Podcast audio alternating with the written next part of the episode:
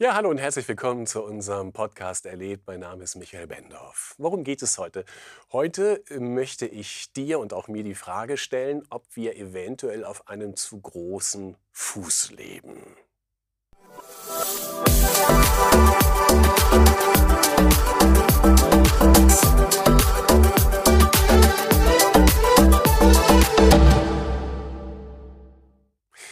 Nun, wie ist das? Lebst du auf einem zu großen Fuß? Lebe ich auf einem zu großen Fuß? Was meine ich damit? Damit meine ich natürlich nicht unsere Schuhgröße, sondern mir geht es um den sogenannten ökologischen Fußabdruck.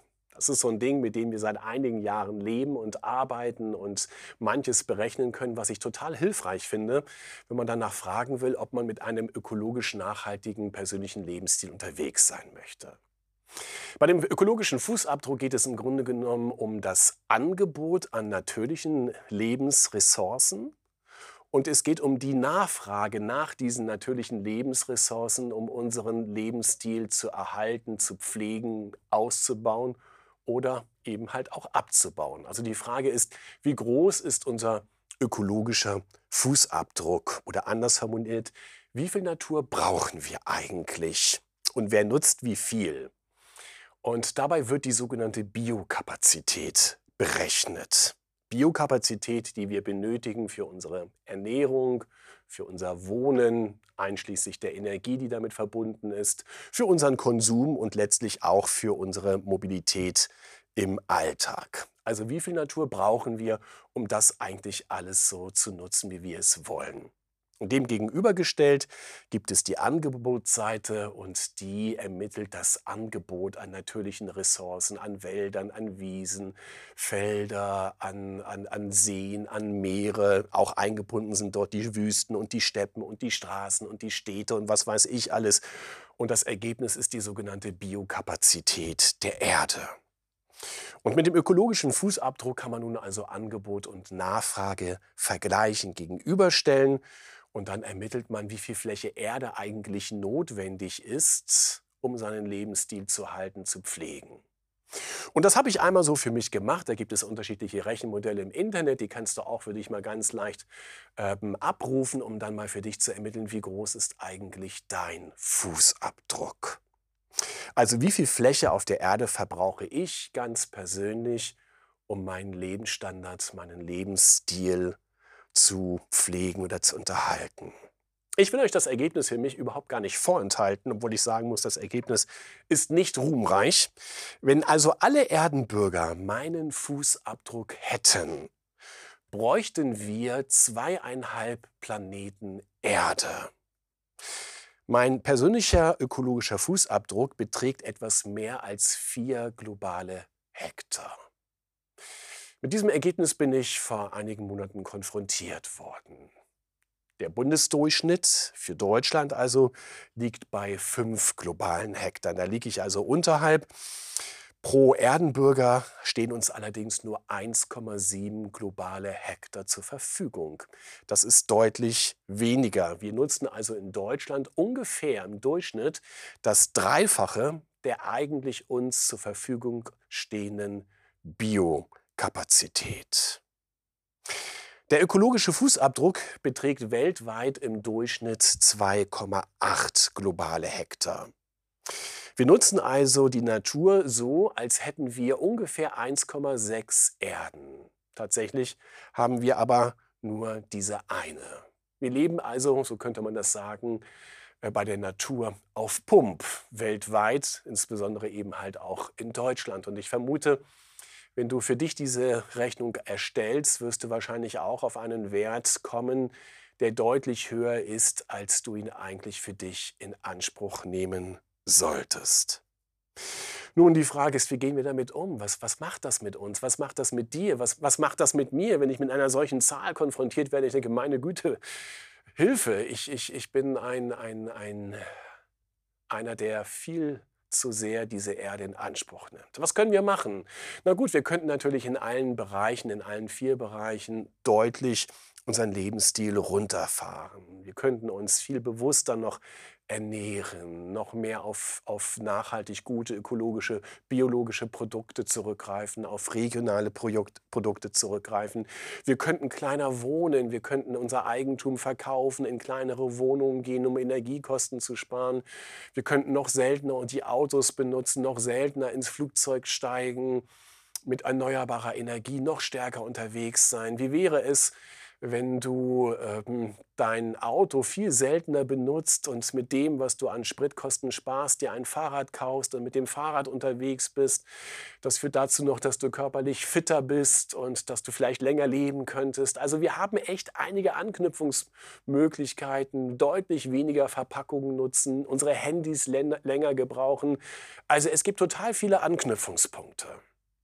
Und ich habe mir tatsächlich mal so die Mühe gemacht, das mal so für mich so richtig intensiv anzugehen. Wie weit komme ich runter von, von dem, was ich aktuell so verbrauche? Und ich bin das wirklich mal runtergegangen, auch für uns als vierköpfige Familie. Hab gedacht, worauf könnten wir verzichten? Was müsste man so machen und dergleichen mehr? Und ich habe das sehr aufwendig gemacht und ich bin immer noch zum Ergebnis gekommen, wenn alle dann diesen Lebensstil hätten, dann bräuchten wir immer noch 1,7 Planeten auf dieser Erde. Und das hat mich enorm gefrostet, wo ich denke, Hilfe, was mache ich bloß damit? Wie gehe ich damit um?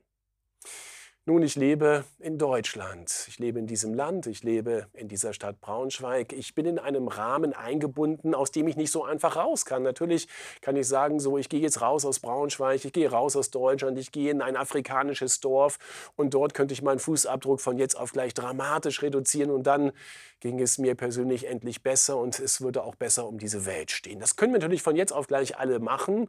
Wäre natürlich spannend, was das eigentlich für Konsequenzen hätte.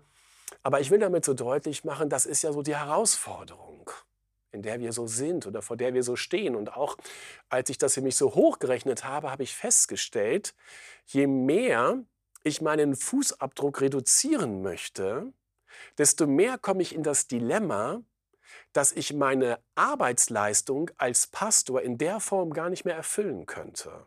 Ich müsste deutlich mehr Überstunden machen weil ich nicht mehr so mobil bin. Ich könnte nicht so schnell flexibel mit dem Auto von A nach B sein. Ich müsste, wäre auf öffentliche Verkehrsmittel noch mehr angewiesen und so weiter. Und ich habe festgestellt, mein Arbeitsmodell wäre in der Form gar nicht mehr umsetzbar.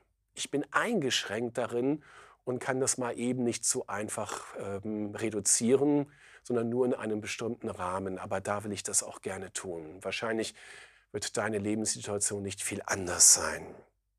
Aber wir stehen vor der Situation, wie gehen wir damit um? Wie gehen wir damit um, wenn wir in einem ziemlich reichen Land leben, in, einem, in einer ziemlich reichen Stadt leben, unseren Lebensstandard haben und da nicht auch einfach so ausbrechen könnten? Also was ist die theologische Antwort? Was ist die geistliche Antwort?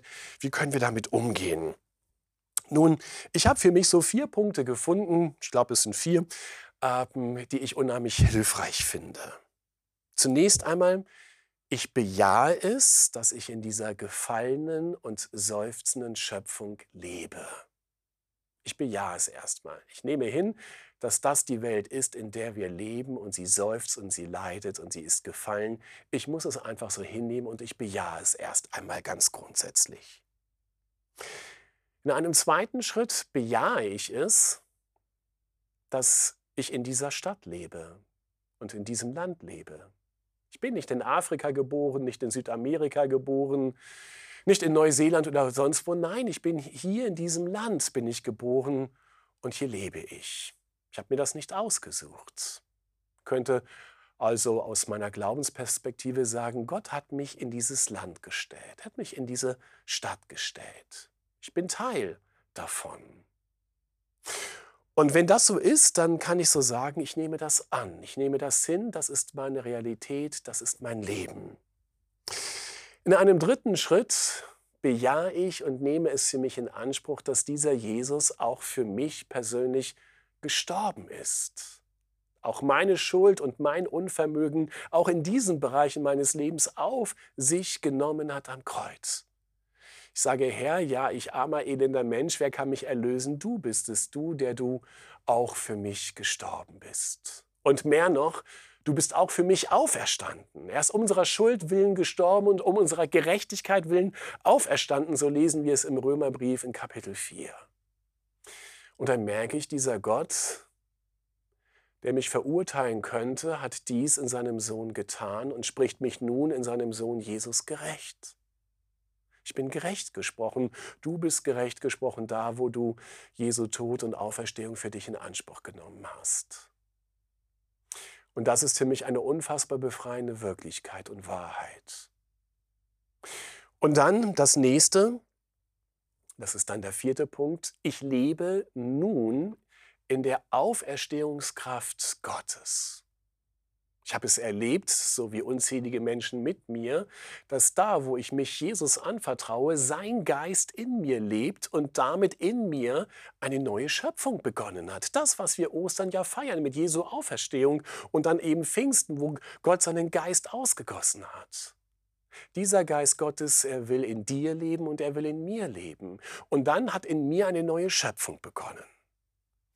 Und das bedeutet nun, dass ich mich nicht nur als derjenige sehe, der bei der Natur auf Pump lebt, sondern ich erlebe mich vielmehr auch als der, in dem eine neue Schöpfung begonnen hat, in dieser leidenden, seufzenden Schöpfung. Und dass dieser Geist Gottes durch mich nun dieses neue Leben auch in mein Umfeld tragen will. Ich lebe nicht nur auf Kredit, sondern ich verschenke dieses neue Leben, was Gott in mich hineingelegt hat, in mein Umfeld, dass auch dort diese neue Schöpfung einen Raum gewinnt. Und ich glaube zutiefst, dass das, was Gott in uns hineingelegt hat durch seinen Geist, was, wo er sich verschenken will durch uns, an Heilsamen, an Neuen, an, an Wiederbelebenden, um ein Vielfaches größer ist als das, was wir weiterhin an Schaden in dieser gefallenen Schöpfung verursachen oder auslösen. Wenn ich diesen Glauben nicht hätte, wenn ich diesen Gedanken nicht hätte, dann hätte ich keine Hoffnung, dann würde ich kaputt gehen an all dem, was wir täglich vor Augen haben. Aber dieser letzte Gedanke, der macht mich enorm froh und zuversichtlich. Die neue Schöpfung hat auch in mir begonnen durch Gottes Geist, der auch in mir wohnt, der auch in dir wohnen will.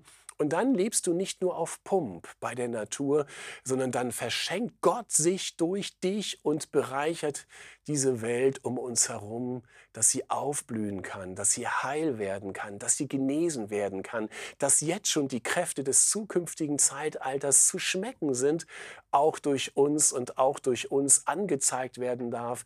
Die neue Schöpfung hat schon längst begonnen und sie wird vollendet werden, wenn Jesus einmal wiederkommen wird. Ja, wir haben den ökologischen Fußabdruck und umso mehr möchte ich einen tiefen geistlichen Fußabdruck auf dieser Erde hinterlassen, die so sehr leidet, aber noch einmal es sehen soll, was es heißt, dass Jesus regiert. Also sei guten Mutes und ähm, sei fleißig mit dabei, wie ich es auch tun will, dass der ökologische Fußabdruck runtergeht, aber dass der geistliche Fußabdruck kräftig ist und damit auch die Schöpfung um uns herum eine neue Hoffnung hat. Sei gesegnet.